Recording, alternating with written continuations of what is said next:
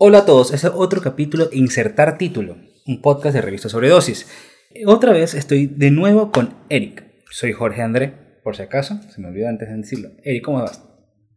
Muy buenas tardes, pues bien, hoy es un tema muy interesante porque vamos a hablar sobre Eric Clapton. Sí, el programa de hoy, el episodio de hoy, está dedicado a un álbum de Eric Clapton, el, que lo catapultó de nuevo en los 90. Es el MTV Unplugged de Eric Clapton. Well, you ready? Yeah. Okay.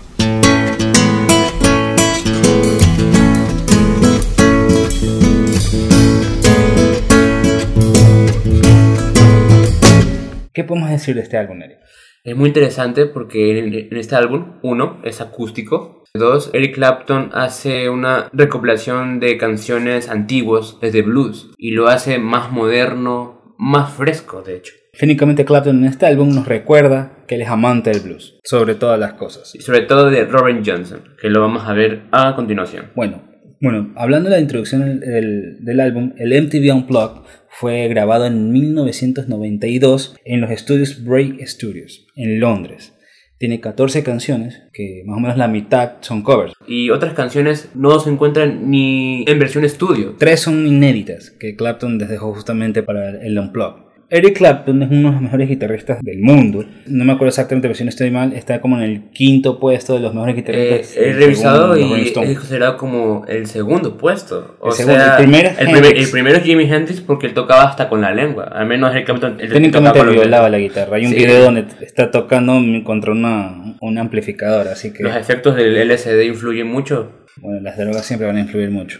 Bueno, entonces Eric Clapton es el segundo guitarrista más importante según la revista Rolling Stones eh, donde hizo una recopilación de 500, más o menos 500 de guitarristas, si no estoy mal. Ellos tienen una lista de 500 de todo, 500 álbumes, 500, 500 mejores canciones, 500 Creo que en la lista de los Stone creo que son 100. no, no son 100, no son posiblemente, 500 no creo que... A veces cambian, eh, cambian últimamente. Para retornar, Eric Clapton nace en 1545, es una Inglaterra posguerra, ya ha pasado la Segunda Guerra Mundial, claramente toda Europa estaba destruida y el joven Clapton encuentra en el blues una especie de catarsis de la vida, ¿no? Un refugio.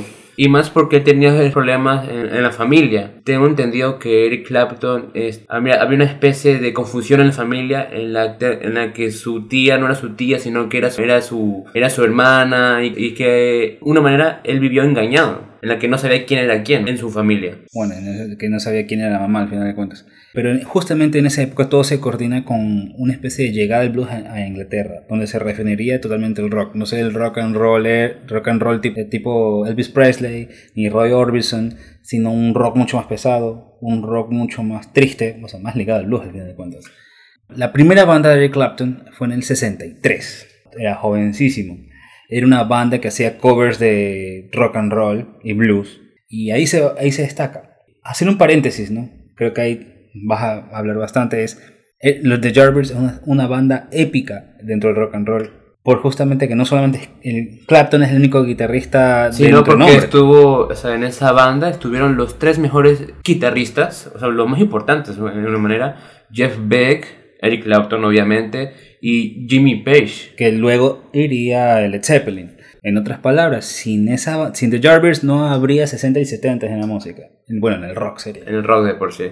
La cosa es que Eric Clapton dejó la banda es porque The Jarvis... Eh, Eric Clapton estuvo solamente 3 años en la banda, del 63 al 66. Porque esa banda este, se, se había hecho pop para vender más. Y Eric Clapton, él, era amante del blues. Claro, no quería hay hacer algo pop. Hay una canción que se llama For Your Love.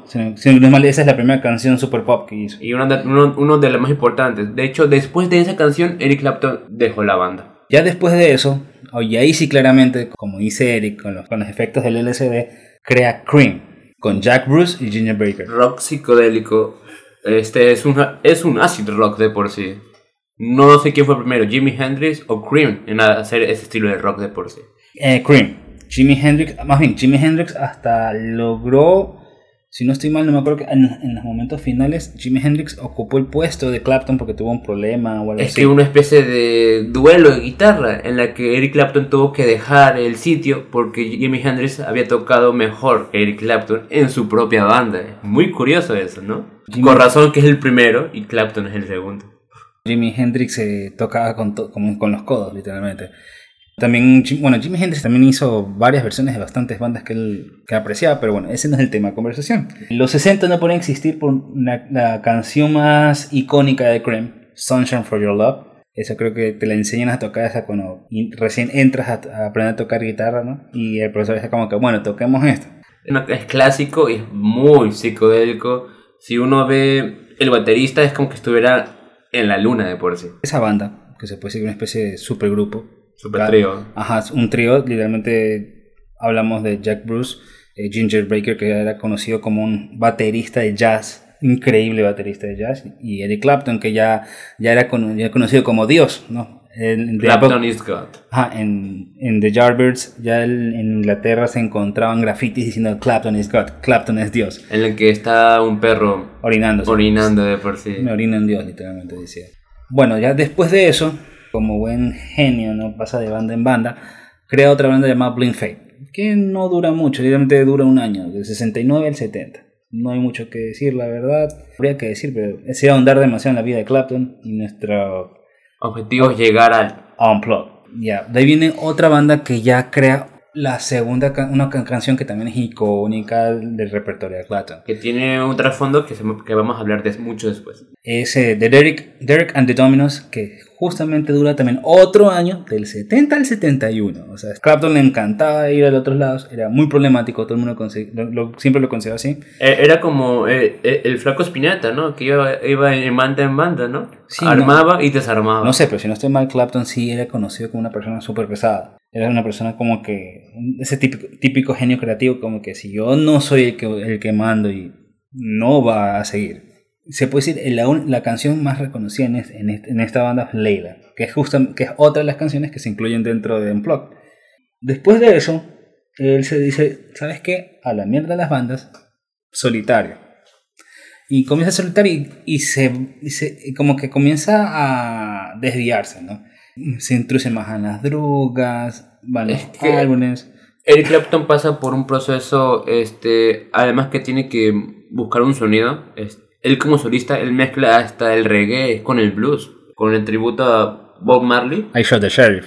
Es un estilo muy interesante. El problema es que él ha pasado por muchas épocas de drogas, de cocaína, tengo entendido, en la que poco a poco él fue saliendo, hasta llegar en los 80, en el que se fue este, recuperando tengo entendido que el guitarrista de, de Who le ayudó a salir a las drogas también. Sí, Pete Townshend estuvo bastante involucrado.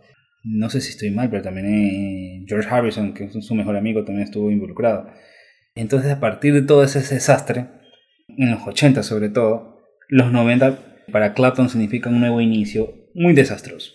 Eh, en ese inicio nuevo desastroso, literalmente se, se compendia en, el disco Unplugged que saca en el 92 y que, y que gana varios Grammys, si no estoy mal, por mejor eh, música. Mejor composición. Mejor composición. Mejor rock eh, clásico. No, no, no, no rock clásico, sería como composición acústica. Bueno, gana varios Grammys y Es decir, hay una brecha entre antes de, de, hace, antes de ese álbum en vivo y después. Porque después Eric Clapton hace unos álbumes mucho más interesantes de lo que había escuchado antes. Ya se involucra mucho más en el blues. Bueno, después del Unplugged, el blues es su vida más, más que antes, no es más que todo como una especie de, Él se dedica más que todo a escarbar.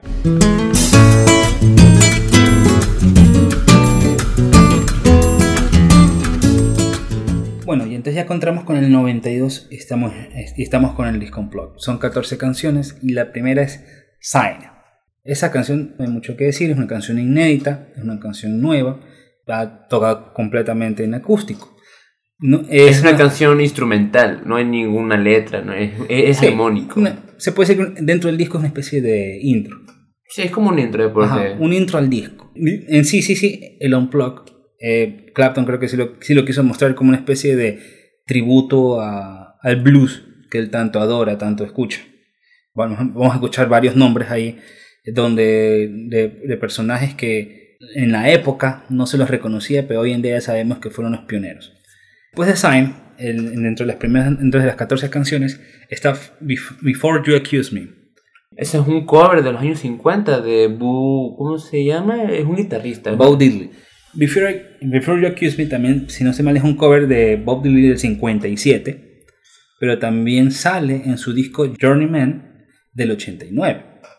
O sea que es un cover que se ha grabado antes, pero lo, en, en su concierto en vivo lo está retomando. Y eso es la, la cosa, en toda la discografía de Clapton van a van- se va a encontrar covers. Inclusive, digamos, en Queen hizo un cover de Spoonful de Holden Wood. O sea, Un- Pero una versión de 15 minutos, bueno, de 5 o 8, ¿no? Se, se alargaron demasiado. claro, o sea, la canción, la canción creo que es de como de 3 minutos y medio. Y, El original. Y, y amanece lo- o sea, no sé qué drogas tomaron, pero lo hicieron. Y en toda la carrera de Clapton siempre hay una especie de encuentro con el blues, el cover del blues, el homenaje. de muchos formatos. en, en todos los sentidos. Y claramente en lo plug no puede salir de eso. Bueno, la siguiente canción, para hablar ya, es de es Hey Hey. De Big Big Brown, sí. Eh, Bill Brownsy, la, la- si no estoy mal, la, la grabó en el 1951.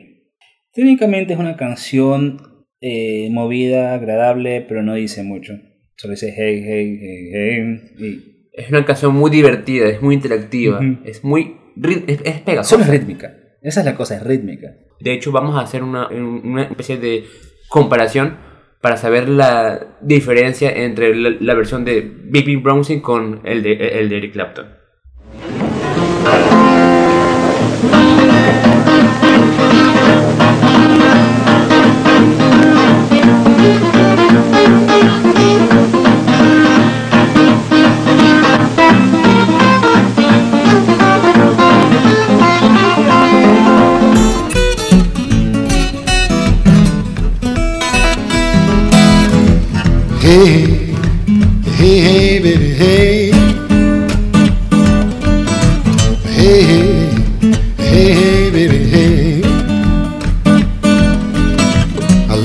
Baby, sure ain't gonna be your dog. Con esta versión, como escuchan, eh, pueden sentir que no hay una gran diferencia, solo el de grabación de por sí. Es la diferencia, es la brecha tecnológica que hay en, que hay en, en 30 años, no, en 40 años de diferencia. Hablamos del que es 51, este fue grabado en el 92, son 41 años de diferencia. La tecnología claramente es muy- la versión de Clapton es mucho más nítida. Y hablamos de una grabación en que el de Big Big Brownsing es en, en estudio y de- el de Eric Clapton es en vivo. Si fuera en estudio, pues, sonaría mucho mejor. Pasando a Hey Hey, está la canción que literalmente fue, es la canción principal de este disco. Es la canción más emotiva, la canción que tiene una historia más cercana. Es Tears in Heaven. Eric Clapton solo se presentó por primera vez en ese concierto. Pero si hablamos en estudio fue en la película... ¿En cuál película es que se presentó? Bueno, Tears in Heaven eh, fue parte de la banda sonora de la película Rush del 91, que coordina de, de manera lastimosa por la muerte de su hijo Connor. Técnicamente Tears in Heaven es una especie de homenaje a su hijo. El, el niño de 4 años literalmente cae del, del piso 53 en Manhattan y no sé qué queda después de eso. Pues quedó literalmente nada. Y- Ahí tengo entendido que creo que Eric Clapton no sé si, no sé si alcanzó a, a ver después. Cre- Creo que sí alcanzó a ver a... No, no sé la verdad si, se alcanzó a ver los restos. Tears in Heaven relatan técnicamente de una persona que, que va al cielo y supuestamente lo ve al hijo y dicen yo no me pertenezco aquí y un montón de cosas. O sea, hay una... Hay, hay- por eso es, una- es la canción más sentida que hay en, en- en- en- todo el álbum. Es muy, es, es muy triste. eh, La letra y más, eh, y, y más la música te deja, eh, te deja llevar mucho. Causa catarsis de por sí. completamente. Más que todo también hay una gran diferencia entre el Tears in Heaven de la banda sonora y un Tears in Heaven en el plug. De la banda sonora es mucho más artificioso, eh, tiene Hay teclados, hay sonidos de fondo. ajá, fonos, ah, de ambiente. Literalmente acá Clapton solo dos guitarras, por ahí un, un sonido un par de sonidos metálicos de, percusión. más íntimo. Mucho más súper íntimo. En verdad te hace sentir el, ese sentimiento que Clapton no tiene ahí. Y como raro, como todo en la vida de él, es casi blues, al final de cuentas. Bueno, entonces eso también vamos a hacer una especie de comparación. Vamos a ver la diferencia entre, entre las, dos, eh, las dos versiones de la misma canción.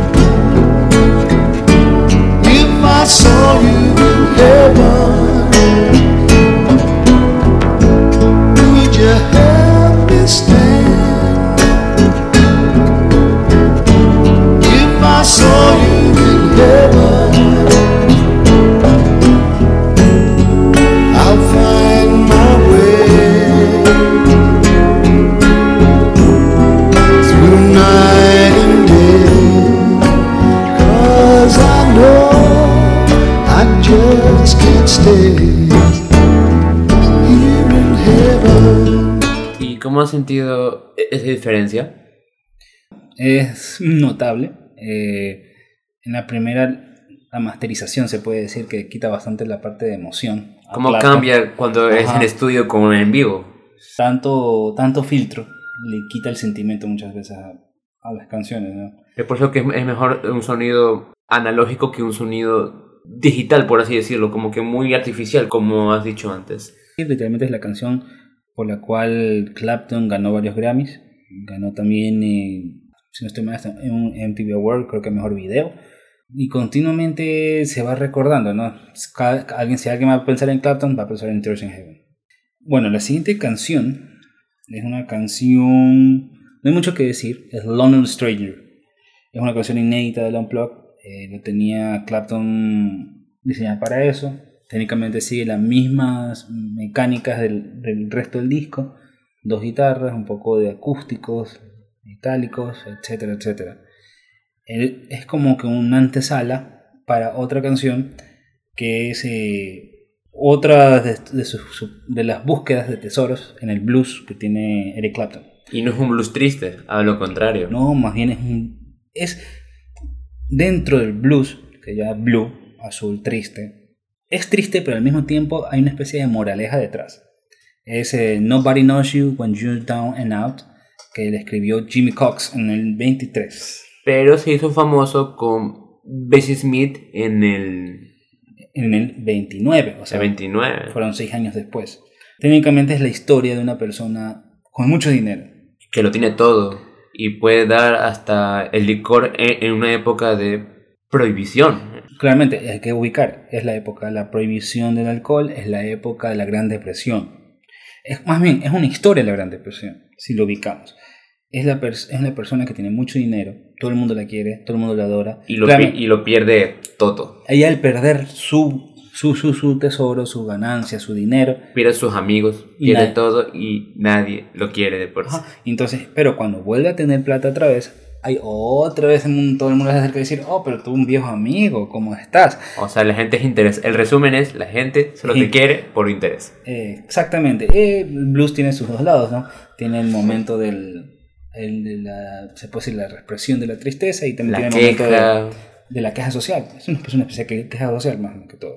Entonces, esa fue como que otra, sus, eh, como- otra de las aventuras dentro del blues que tiene Eric Clapton, una búsqueda es, permanecer, cómo estas canciones tan viejas permanecen todavía.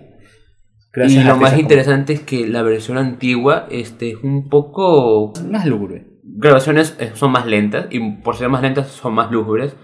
Y la grabación como es como que hay un ruido de fondo, lo hace más, más oscuro aún. Pero la versión de Eric Clapton es muy divertido. Es, es, es un blues bien movido.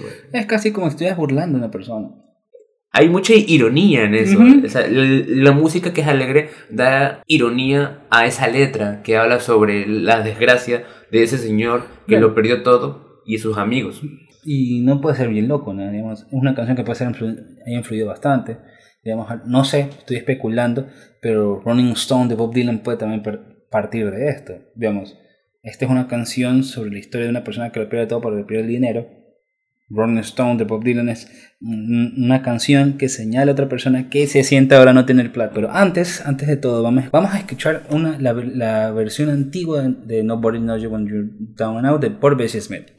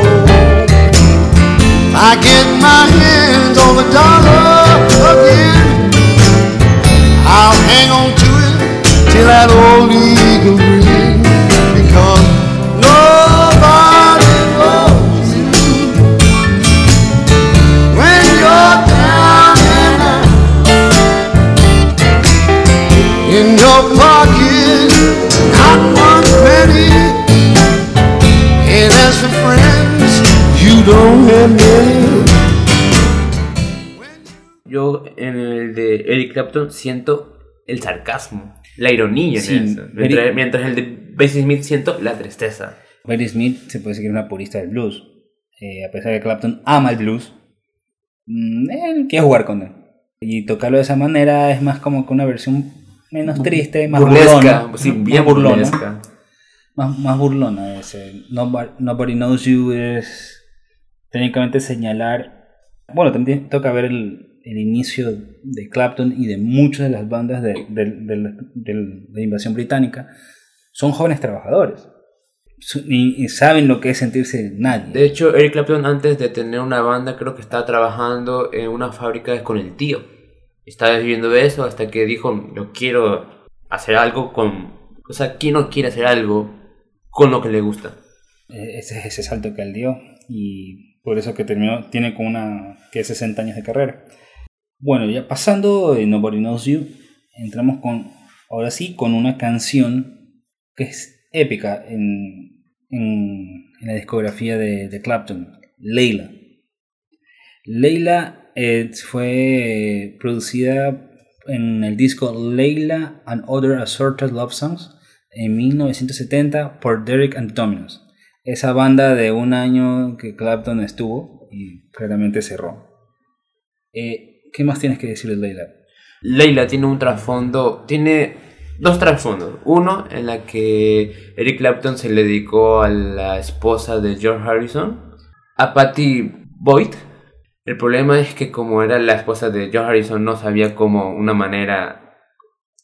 Era muy difícil la situación porque estaba enamorado de la esposa de su mejor amigo. Dedicó una canción y la otra parte es que la canción habla sobre un cuento, una historia musulmán en la que el padre le obliga a casarse, o sea, le obliga a casar a su hija con un chico y la persona que está e- enamorada de ella está sufriendo. Igual como lo que pasó Clapton con... E- Eric Clapton de por sí. Entonces hay una especie de, de trasfondo ahí emocional. Bueno, esta vez ya no es la pérdida de un hijo, sino el rompimiento de un corazón. Sí, pero eh, George Harrison y Patty Boyd este, se divorciaron después de 10 años, tengo entendido, y que se casó con Eric Clapton, en la que después, unos años más, se divorciaron. O sea, como que ese amor que tanto anheló duró tan poco también. No hay mucho, no hay mucho que decir en respecto a la vida de Clapton. Hay muchas mujeres que van y vienen. Bueno, en la, en la vida del- del- de la fama es muy difícil. Hay otra vez Nobody's You con Jordan Out. Y bueno, Laila más que todo marca un, un antes y después, sobre todo en Derek and the Dominos. Técnicamente le, esa canción catapulta también a, a Clapton a, a salir y a hacerlo solo. A, a hacer su vida, hacer su carrera en solitario.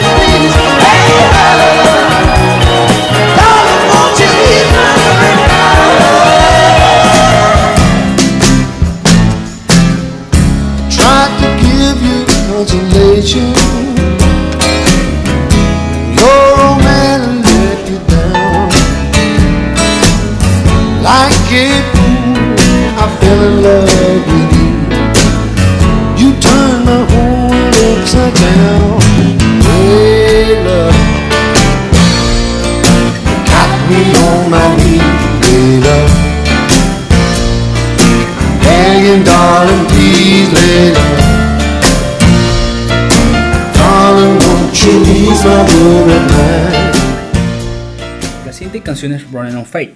Eh, otra canción del disco Journeyman de Eric Clapton del 89. No sé exactamente por qué saca tantas canciones este álbum sabiendo que tiene mucho más repertorio, pero técni- técnicamente lo hace. La, can- eh, la canción por quién fue compuesta?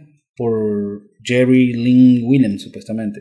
También bajo las mismas épocas, en los años 30. Mm, No hay mucho que decir, la verdad. La, la- es las mismas variaciones de... Es, una- es como una balada, es tranquila. es. Sí, y es el mismo cambio del, de que hay de, de su disco anterior a ese. Es como que después de eso, ahí sí viene una canción.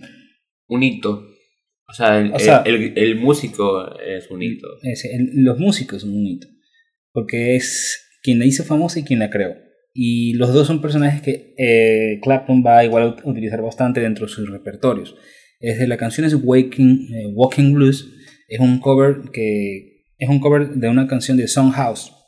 Que, pero la hizo famosa el mítico Robert Johnson en el 37. El que le vendió el alma al diablo, como dicen en la leyenda. Bueno, bueno, se dice que Robert Johnson tocaba tan bien que, que para eso tuvo que haberle vendido el alma al diablo. Como a Jimmy Page le pasó exactamente lo mismo. En el caso de, bueno, a diferencia de Robert Johnson, murió a los 25 años, o 27. En los 27 porque está dentro del club. Claro, está 27. entre- son a los 27 años y si no estoy mal es por cir- cirrosis. O, Cuenta o- la leyenda que, lo, que murió por un whisky envenenado. Dicen porque se metió con, con, la, con la esposa de alguien y ese hombre fue el, el que lo envenenó. Es, una, es, un, es un mito eso. Al final nadie sabe de qué murió, pero él, él era uno de los importantes del blues del Delta, en el que él Delta conoció a Blues. Songhouse, él conoció a, creo que no sé si conoció a Led Belly, a los importantes de esa época. Bueno, Robert Johnson es un- una parte importante a partir de esto. En, los, en, en el 2000, Clapton realizará dos álbumes tributos. Mr. Johnson and Me, creo que era. a, a Mr. Johnson and Me en 2004 y Sessions for Robert Johnson en el Robert 2004 también. o sea, un año de Robert Johnson por Eric Clapton. Es que Robert Johnson influyó toda una generación de rockeros. En verdad, Robert Johnson es Inclusive lo de morir a los 27. también, o sea, Kurt Cobain, él siguió su ejemplo y murió a los 27. Janis Joplin, Janis Jimi Joplin, Hendrix, este, Brian Jones. Amy Winehouse. Hasta, hasta ahorita se sigue cumpliendo eso y bueno, Bueno, Amy- Robert Johnson fue los primeros. Amy Winehouse es lo más parecido, ¿no? Supuestamente Robert Johnson era medio alcohólico, Amy Winehouse también, los otros ya son muchas drogas, ¿no? Eh, pero eso es más que todo, la importancia de esa canción es por la- el referente. De ahí viene el siguiente canción es Albert. Alberta. Es una letra, Eric lo, Eric lo puede explicar mejor, pero si no estoy mal, la letra es de Led Belly. de- La, La letra, o 35. sea, la letra es de Led Belly. Este, Led Belly es un, canta, es un cantautor entre blues y folk. De hecho, este, Kurt Cobain hace un, un cover de Led Belly. Por si acaso, los que no han escuchado el Unplugged, el MTV Unplugged de Nirvana, Where Do You Sleep Last Night, es una canción de blues de Led Belly. No es de Kurt Cobain, así como The, The Man Who Sold the World es de David Bowie. Este, la cosa es que la letra de esa canción es de Led Belly, pero el ritmo de esa canción es una canción de Corina Corina, que es una canción tradicional de estilo este, entre folk y country. O sea, no es que sea blues blues, tiene influencias entre country y folk de por sí. Bueno, literalmente lo que hace Clapton es unir un- una letra con un ritmo y crear una canción totalmente diferente al final de cuentas. ¿no? Bueno, entonces ya pasando la canción eh, Alberta, eh, ahí entra otra canción que, más importante tiene por referencia, pero una gran, gran cosa, que es la de San Francisco Bay Blues. Esta San Francisco Bay Blues, si no estoy mal, fue un cover de Jesse Fuller del 55. Eh, Es una canción de... co- Es como que más country, eh, es la canción más movida que hay. Es la más divertida, se puede decir. Es el estilo típico country, en el que sale armónica y todo eso. claro. La música armónica, y Bueno, sale ahí- uno- ahí unos utiliza- gallos, una- y la granja, y, y la vaquita. Y Ahí todo se eso. utiliza el resto de las personas que están paradas ahí alrededor de él, que literalmente casi todo el disco es él y el otro guitarrista. Como que, Y la caja que suena es de fondo, que- trae un, un- un fondo. bueno, después de eso viene Malton Milk, que es otra canción de Robert Johnson. Y eso ya dice demasiado. Dos canciones en ese álbum en vivo es porque Eric Clapton tiene mucha empatía eh, con, con Robert Johnson. Bueno, está el mito del, del rockero, del músico, del, del bohemio que Clapton también personificó. O sea, técnicamente sus problemas con, con las drogas y el alcohol que también vino en su carrera de solista sobre todo. O sea, hay, una, hay, hay, hay un sentimiento mutuo, que, sea, que, que hay una, una empatía. Con muchos guitarristas o cantantes de rock. Sí, bueno, después de esa canción viene otra que es All Love. Esa es una canción de Clapton de su disco otra vez, Journeyman del 89. O sea, no elige otro disco ese señor. ¿Hubiera escogido Sunshine of Your Love en versión acústico? Yo, yo lo hubiera disfrutado un montón. Es bien raro, verdad. Súper raro, pero psicodélico acústico. No, bueno, ahí hay más canciones también, igual. Este, el estilo de All, All Love es, es similar al de Running on Fate.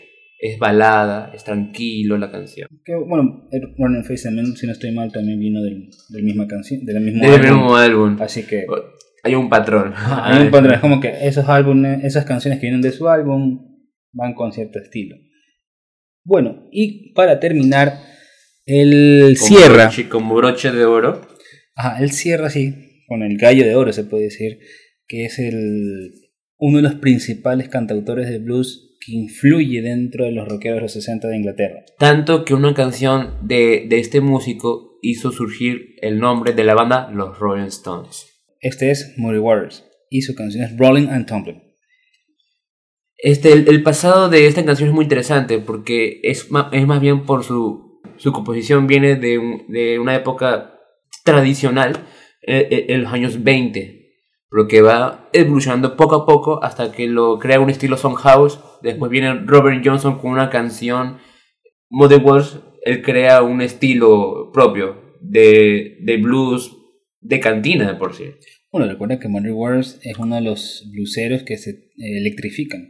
Junto con Wolf. Bo Diddley, o sea, hay un montón de, de artistas que se comienzan a usar guitarra eléctrica en vez de acústica. Ya es más fácil de, de llegar a los rockeros de los 60, en el caso de los Rolling Stones. Aquí le vamos a presentar eh, un- la versión de Muddy Waters de Rolling and Tumbling.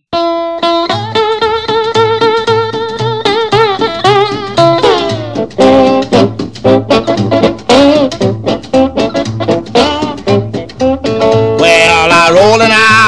out cried the whole night long.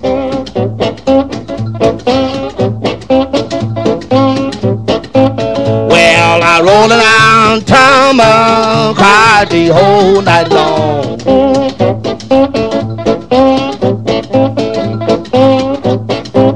Well, I woke up this morning, didn't know right from wrong.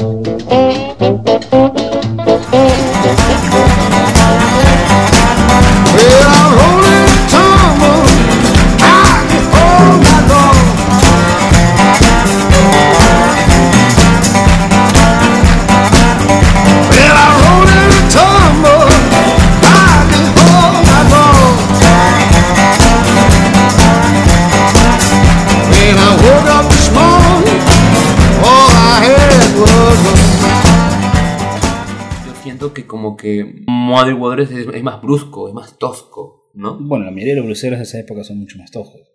Y lo, lo siento eh, Eric Clapton como que este porque un, un poquito más divertido, un poco como que más a lo como que blues country, muy Bueno. diferente en, el antiguo. Bueno, hay que, hay que diferenciar entre los viejos bluseros de los 50 y 60 que en los que está Waters son los primeros en tecnificarse. Los británicos ya vienen con ese principio de tecnificación, grabarán estudio y con mayor conocimiento. Gracias a esa época del 50 su- surge este músicos como B.B. King, Buddy Guy, en la que Eric Clapton se influye sobre, sobre todo por B.B. King. B.B. King. Tienen, tam- tienen también como un álbum hecho con él. Eh, Después, ese- ese álbum fue creado después de la grabación en vivo. Bueno, justamente. Por, por eso mismo, hay que destacar que después del Unplugged, Clapton le dedica todo su tiempo al blues. Eran, o sea, antes de morir, B.B. King le ha ha dicho que Eric Clapton es uno de sus amigos más cercanos. Eso lo, lo dijo en un concierto de Crossroads, no sé de, de, de qué año sea. siendo Crossroads una producción de Eric Clapton para reunir guitarristas de blues y música blues en, en Estados Unidos. La pregunta es, ¿qué pensaría que canción debió estar en ese álbum en vivo De Clapton. de Clapton? Uno piensa que hay más canciones interesantes. ¿Qué canción debió cantar? Eh, yo creo que hubiera- sido muy interesante, en vez de Sunshine for Your Love, The Cream, Politician. Una, una canción mucho más sencilla, pero al mismo tiempo con, con el repertorio, que, con la gente que tenía ahí tocando, hubiera sido mucho, hubiera podido experimentar más. Yo veo que fuera muy chévere que hu- hubiera hecho una versión de Spoonful. Menos cantinero, sino como que más tierno. Porque es muy cantinero, es, es de bar. Bueno, es que, también, bar. es que también tienes que ver el- la historia de Spoonful. A diferencia de Nobody Knows You, que puede ser irónico, Spoonful literalmente es una historia de pobreza. Es bien difícil. Y bueno, el mismo Hollywood decía que el blues solamente lo puedes conseguir cuando no tienes que comer, no tienes que, dónde estar, no tienes nada. O como dijo un músico que creo que se fue John Lee Hooker, eh, él dijo que blues no es de todo triste. Cuando, cuando yo lo toco, estoy feliz. Johnny Hooker es el que toca Boom, Boom, Boom, Boom. Hoy Champagne, and- Champagne and Reefer. No es totalmente triste estas canciones. Hubiera sido interesante. Eric Clapton hace grabaciones muy interesantes. O sea, Robin Johnson, es verdad, B.B. King, hace grabaciones, por ejemplo, My Father's Eyes, Ah, Que es un- Pilgrim. una canción. Unas canciones muy, muy interesantes, que no es blues blues, pero hay influencias blueseras. Eso es innegable. Bueno, eh, así llegamos a la conclusión de este episodio blusero desconectado de Eric Clapton. Eh, esperamos verlos en el siguiente programa. Yo soy Jorge André. Y yo soy Eric Hernández. Hasta luego.